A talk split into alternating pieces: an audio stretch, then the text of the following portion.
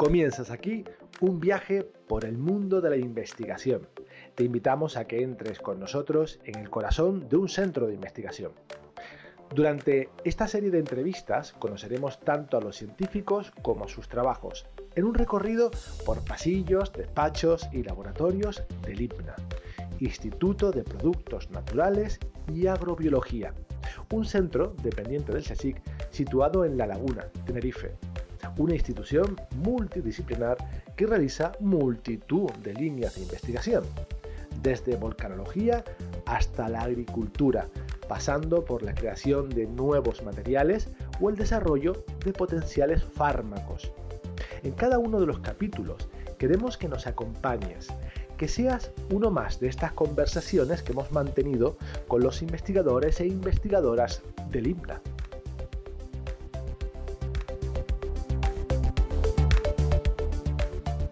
Antes de existir la medicina como la entendemos hoy en día, nuestros antepasados trataban sus dolencias observando a la naturaleza, siguiendo una tradición que señalaba el poder curativo de ciertas plantas. Más tarde, la química extrajo exactamente las moléculas que tenían propiedades para crear los medicamentos que conocemos. Hoy en día se continúan encontrando plantas que poseen sustancias que luego son convertidas en antitumorales o analgésicos. Visitamos a Antonio Hernández Daranas para que nos cuente su trabajo extrayendo nuevos productos de la naturaleza.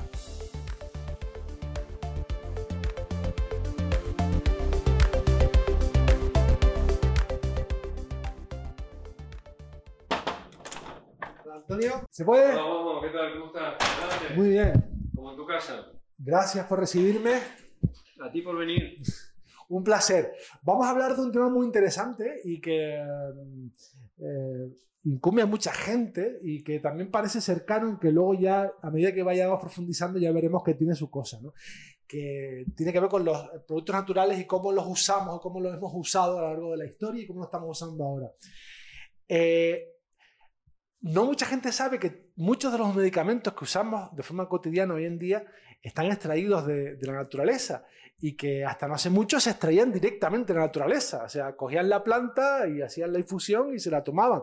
Y ahora lo que han hecho pues, es hacer unos métodos de síntesis.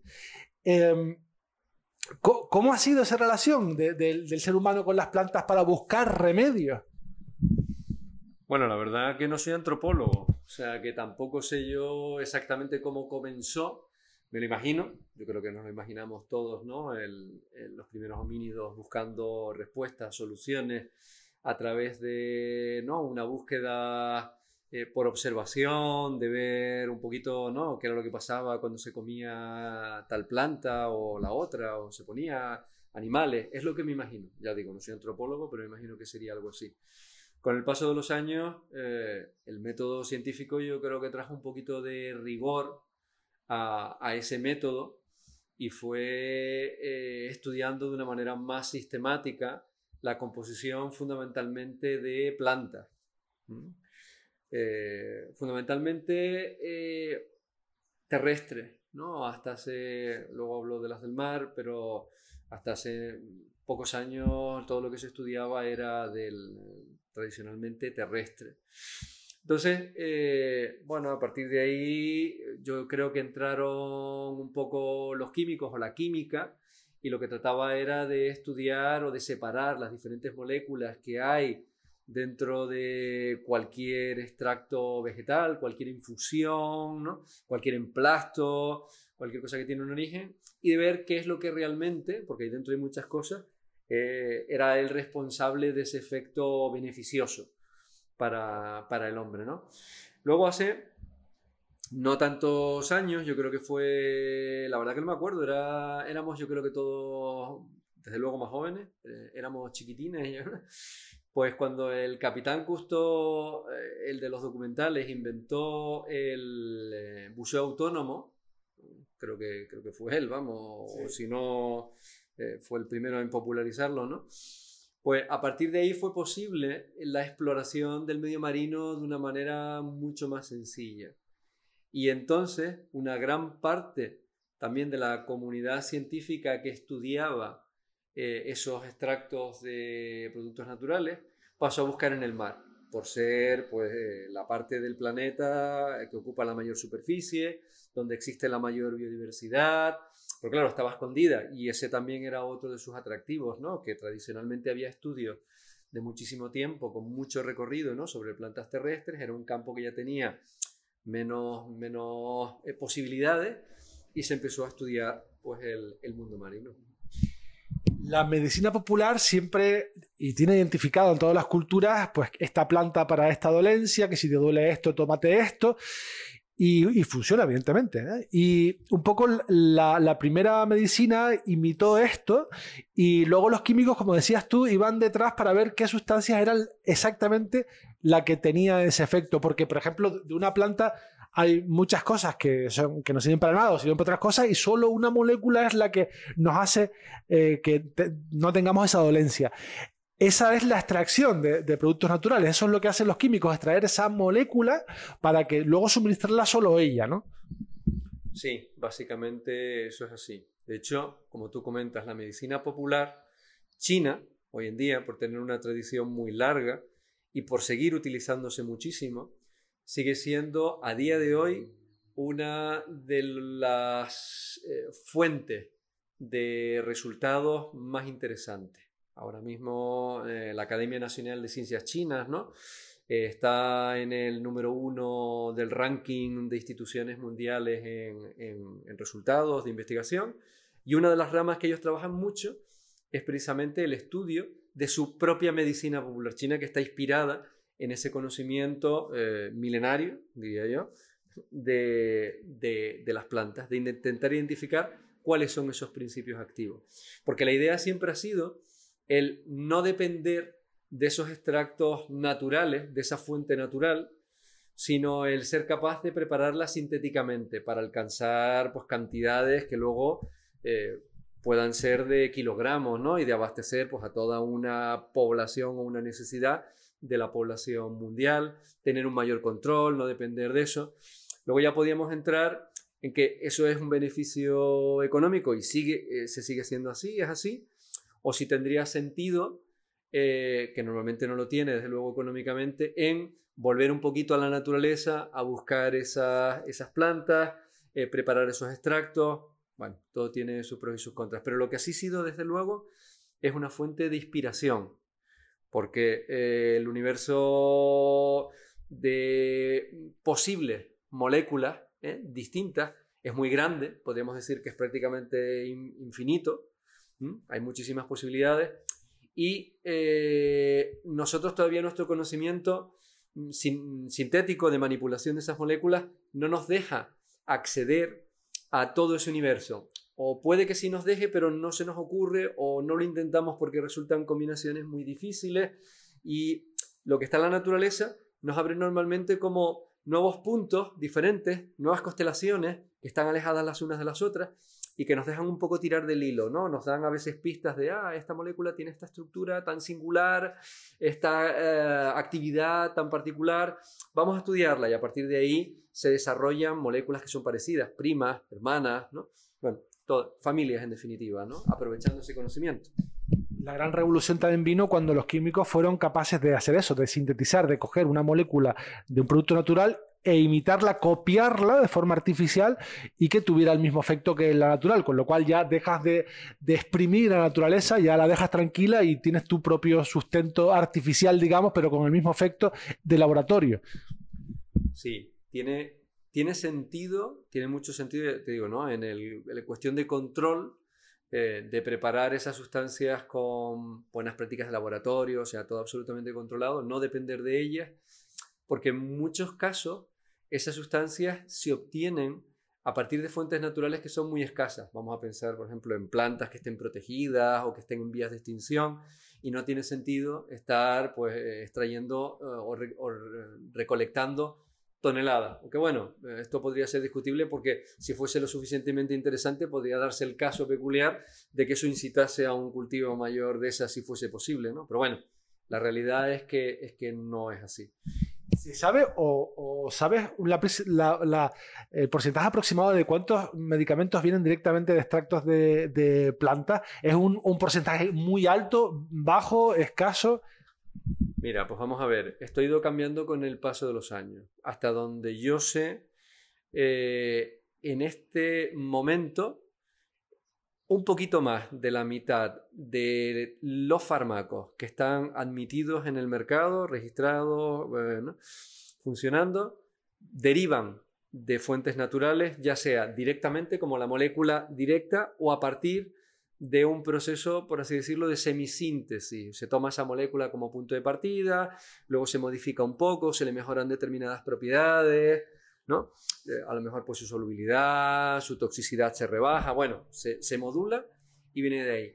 Y luego mm, este porcentaje ha ido bajando paulatinamente en los últimos años, o sea, ahora mismo están aproximadamente la mitad, pero ha ido bajando porque lo que ha ido incrementando muchísimo en los últimos años es otro tipo de productos naturales, entre comillas, si puede llamarse de otra manera, que, que son los productos biológicos. Esto, eh, tipo, no son vacunas, pero anticuerpos, eh, otro tipo de proteínas, tienen también una fuente natural, pero en este caso es animal y tienen un, fundamento, un mecanismo de acción completamente distinto. O sea, estoy comparando peras y manzanas, simplemente a lo mejor porque son frutas, ¿no? Eh, pero vamos, eh, poquito más tiene este alto porcentaje de medicamentos eh, venga directamente de la naturaleza es otro motivo más para conservarla, porque ahí tenemos una gran farmacia, no solo de medicamentos y, de propiedades que ya se hayan estudiado, sino de las que aún no se han descubierto. Y ahí sigue la investigación, porque no solo investigan eh, mm, las, propiedades que tiene una sustancia que ya se conoce, sino siguen probando nuevas plantas y nuevas moléculas a ver qué posibles enfermedades puede, puede curar. Efectivamente, hay una biodiversidad tremenda ¿no? dentro del, planeta. Eh, muchas de ellas desafortunadamente ¿no? están en vías de extinción o se han extinguido, se pierden hay posibilidades no solo en este campo, ¿no? sino en cualquier otro, pero bueno, esas ya no tienen marcha atrás. Nos toca conservar un poco lo que tenemos, explorar lo que existe y en este caso lo que eh, también se está explorando ahora mucho, por varios motivos, es el mundo de los microorganismos. No solo esa biodiversidad vegetal clásica terrestre, sino también el de eh, microorganismos que están en muchos casos en suelos. La mayor parte de los antibióticos, de hecho, proceden de, microorganismos, microorganismos que habitan de, manera simbionte o endófita dentro de plantas, por ejemplo, terrestres, que tienen esos, efectos, o muchísimos microorganismos también marinos.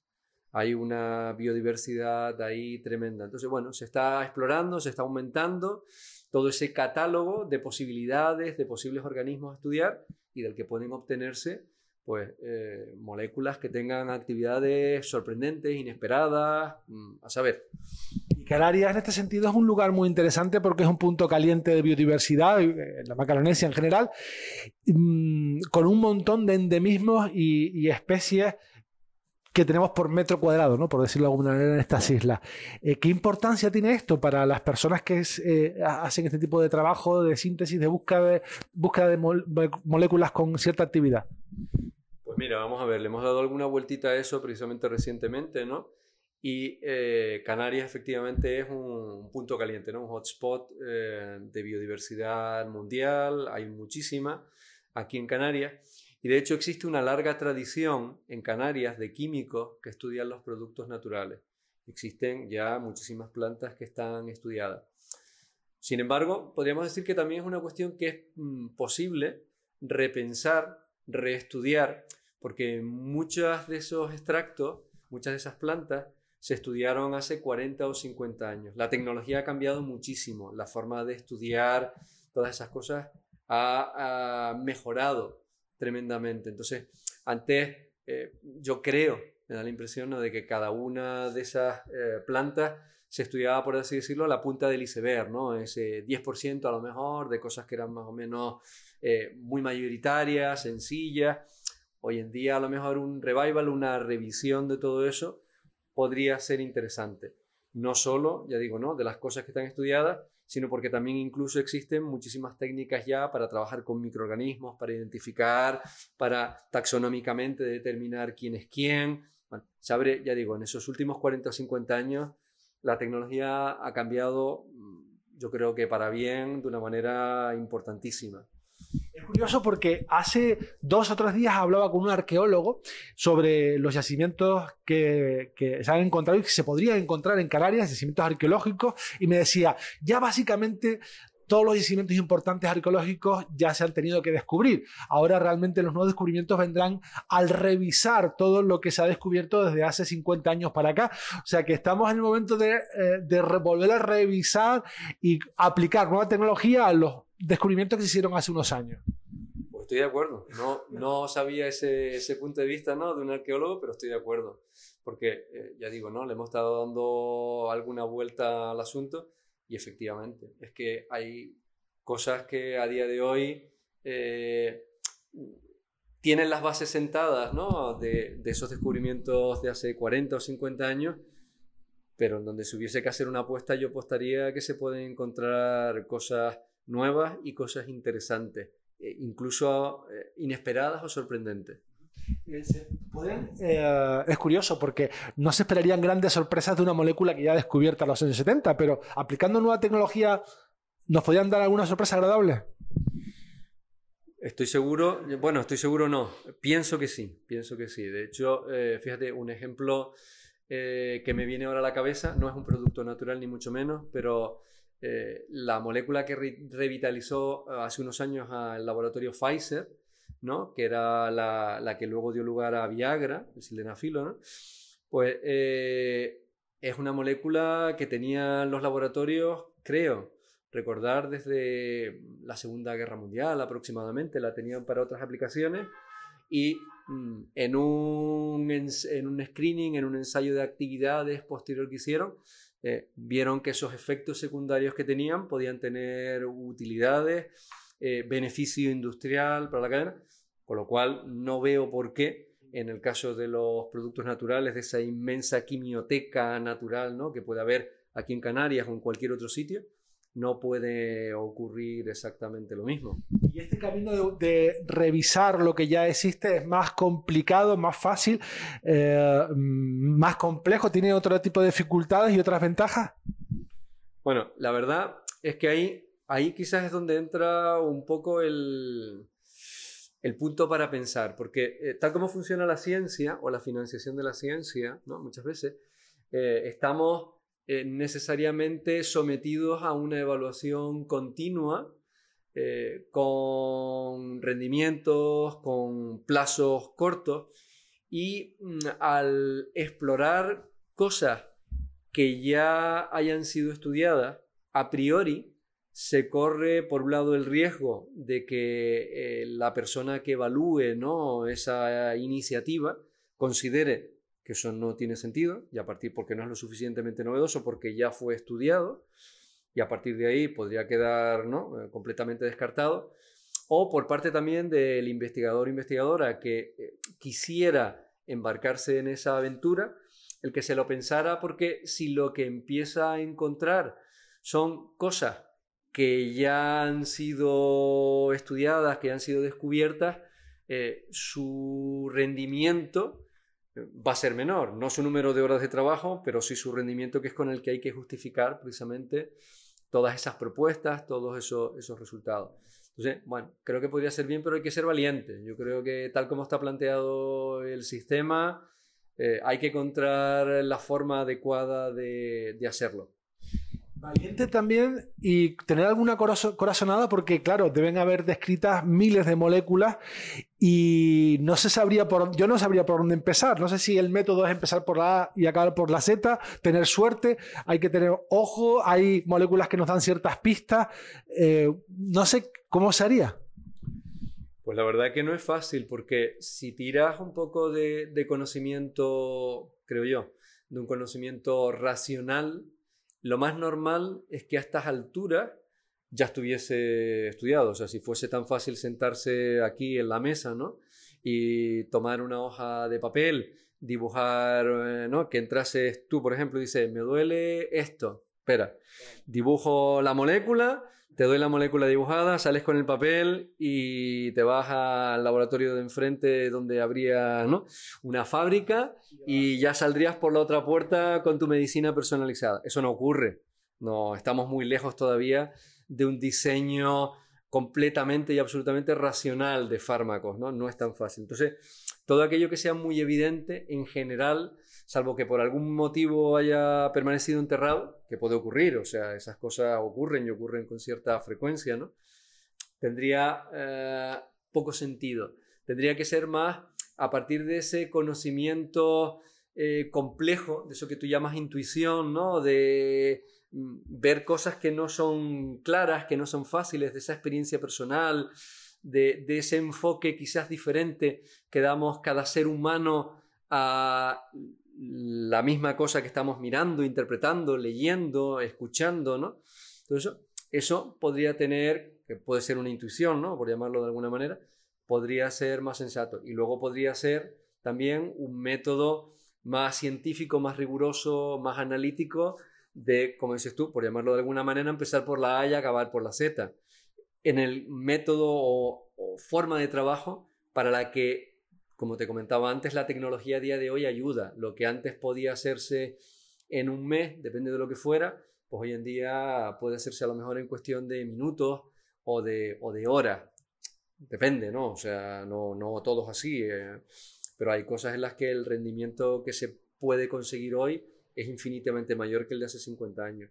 Y ahí sí permitiría ese enfoque riguroso de la A a la Z. Pero así todo, como las posibilidades son tantas, porque piensa que hay un número de moléculas muy, muy, muy, muy grande descubierto. Uno infinitamente mayor aún por descubrir. Y el número de posibles aplicaciones que hay para cada molécula, a su vez, es muy grande. O sea, cada molécula potencialmente, si tú no sabes para qué sirve, podría servir para... Y ahora hacemos una lista, nos sentamos aquí los dos y empezamos a hacer una lista de cosas para las que una molécula podría servir, ¿no? y sacamos una libreta completa. Entonces, si eso lo multiplicamos por ese número de moléculas, ni siquiera esos ensayos de fuerza bruta, de ir probando uno a uno, pues teniendo un robot, todo eso, que es el, tema de las farmacéuticas, ¿no? que tienen muchos medios, tampoco, tampoco alcanza para llegar a eso, pero sí para explorar una parte, una parte grande. Entonces yo creo que en el entorno académico tenemos que tirar un poquito más de esa intuición que te hablaba antes, ¿no? Y hablando de las farmacéuticas, en esta pandemia hemos visto el gran músculo que tienen las grandes farmacéuticas para desarrollar vacunas en tiempo récord, ¿no? Eh, músculo, dinero y todo lo que han querido. Eh, ¿Cuál es el papel de la investigación básica que, por ejemplo, que, estás haciendo tú en este centro de investigación y que cómo se encaja dentro de esa cadena que luego si todo bien, acaba en, un fármaco, porque tampoco tiene mucho sentido hacer lo mismo que están haciendo ellos, ¿no? ¿Cómo te puedes encajar y, ser un peldaño más de esta escalera y, hacer la, patente y seguir adelante? Bueno, yo creo que lo que me acabas de hacer es la pregunta más complicada, por lo menos desde mi punto de vista, en mi opinión, ¿no? Para un científico, para alguien que trabaja en academia, en ciencia básica.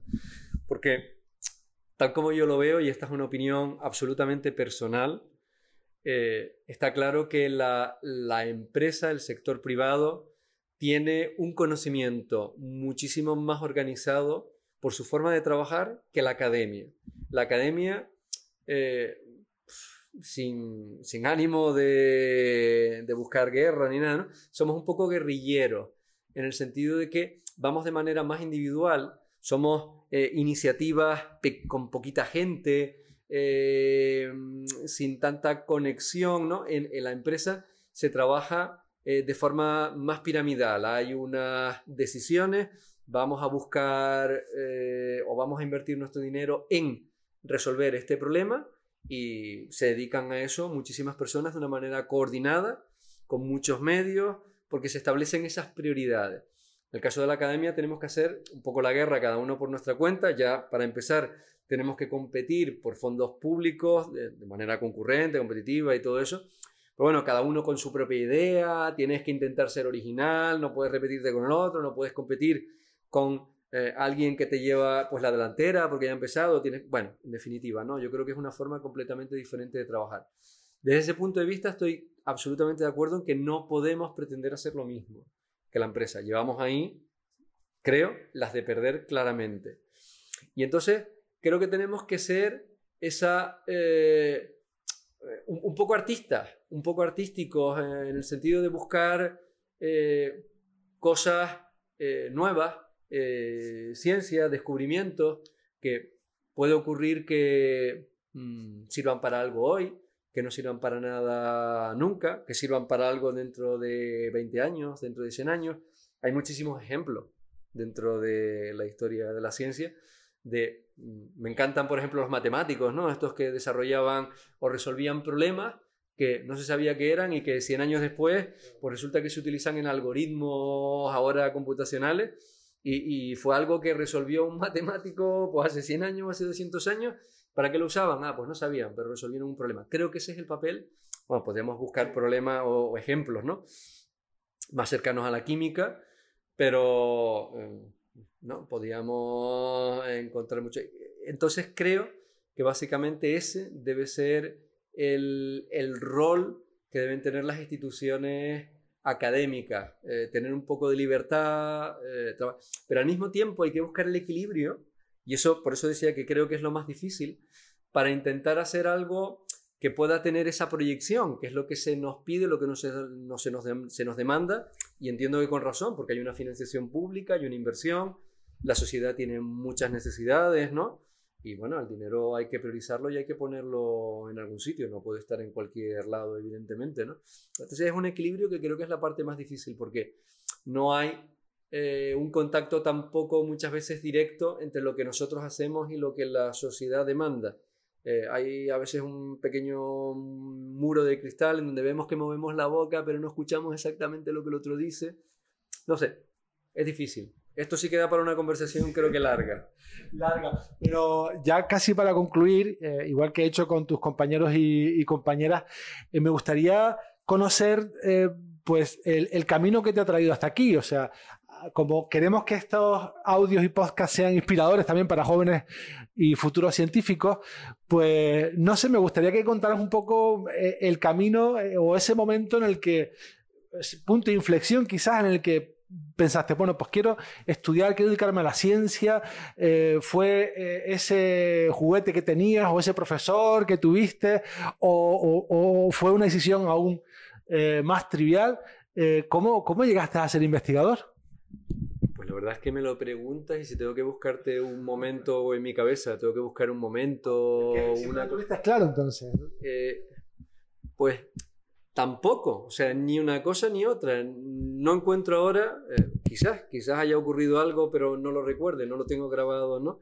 En mi cabeza, pero ni, ni recuerdo tenerlo claro desde siempre, ni recuerdo ninguna cosa que puntualmente fuese definitoria. Yo creo que fue eh, un camino, eh, un camino de científico, que es poco a poco y andando, no, se, se va haciendo el, el camino, porque creo que sí que hay una eh, cualidad que es importante para cualquier investigador, que es la curiosidad por aprender cosas, ¿no? por ver cosas nuevas. Ese yo creo que ha sido, si tengo que definir eh, no un momento, sino una cualidad o un defecto, depende de cómo se viene, esa extrema curiosidad por saber por cómo ocurren las cosas, por qué ocurren las cosas. Por eso acabé un poco haciendo lo que hago, estudiando eh, la estructura de las moléculas. Yo estudié pues farmacia, pero me gustaba, eh, conforme fue estudiando, cada vez me gustaba más entender cómo funcionaban los medicamentos.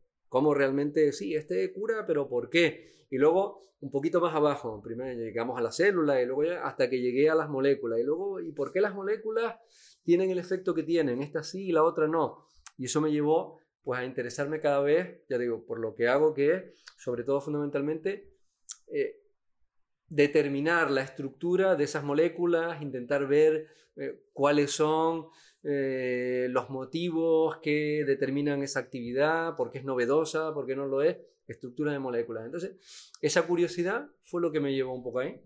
pero no tengo ningún recuerdo, ya te digo, en particular. Dice que farmacia es una de las carreras científicas más completas porque tiene un poco de biología, química, eh, biomedicina.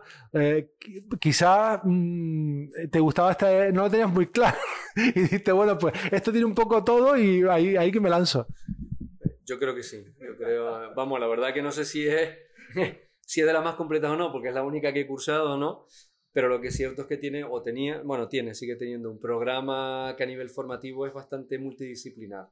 Y eso, si tienes curiosidad, abre muchos campos y te permite eh, probablemente no ser experto en nada como en otras ramas de la ciencia, pero te permite una cosa que está muy bien, que es entenderte con, otras, con otros muchos expertos en otras cosas, de, de ramas diferentes porque tienes un conocimiento como multidisciplinar desde, desde el principio, ¿no?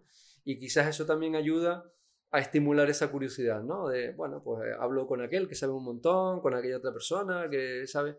Bueno, eh, ya te digo. Pues ha sido un placer, muchas gracias por haberme recibido en tu despacho. Pues a ti, Juanjo, por venir y compartir aquí este rato. Gracias, hasta luego.